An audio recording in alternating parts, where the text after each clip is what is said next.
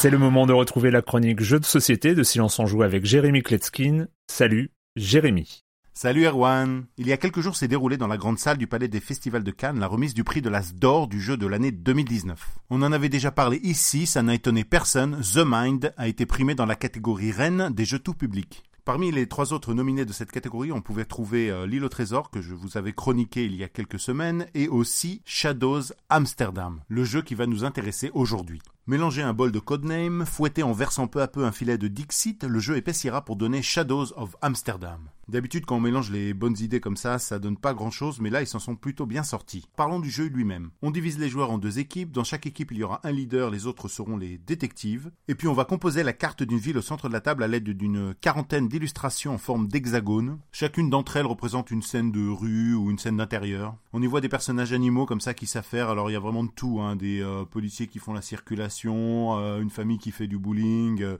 une femme en robe de soirée qui sort d'une voiture et qui rentre dans ce qui semble être un hôtel. Enfin voilà, une multitude de petites scènes. Les deux leaders vont recevoir un paravent derrière lequel on va pouvoir mettre une carte en forme de mini-map sur laquelle seront représentés des points d'intérêt, des objectifs et des destinations. Et puis on va dévoiler entre les deux leaders une dizaine de cartes de ces scénettes en forme d'hexagone. Et là c'est une course contre la montre puisque le jeu ne se joue pas au tour par tour mais en temps réel. Chaque leader va devoir guider son équipe à travers la ville en lui donnant des cartes indices qui vont lui permettre de trouver des preuves qu'ils vont devoir amener avant l'équipe adverse à destination. Et là écoutez bien, c'est un peu fou, les indices ce sont des cartes et les leaders n'ont pas le droit de s'exprimer, ils n'ont pas le droit de parler. Si un leader donne à son équipe de détective une carte, ça veut dire ben déplacez-vous d'une case. Il peut aussi leur donner deux cartes qui leur permettront de se déplacer de deux cases. Et là vous avez compris, il faut savoir interpréter ces cartes, il faut trouver des indices qui vous permettront de comprendre ce que le leader a voulu vous dire. Alors il nous a donné une carte avec trois personnages, là aussi il y en a trois, ou alors c'est peut-être à la couleur un peu bleutée de la carte qu'il faut s'intéresser. Euh, ah non, regarde là, il y a un sac posé par terre, il est ouvert, et sur la carte qu'il nous a donnée, ben c'est pareil, il y a aussi un sac posé par terre.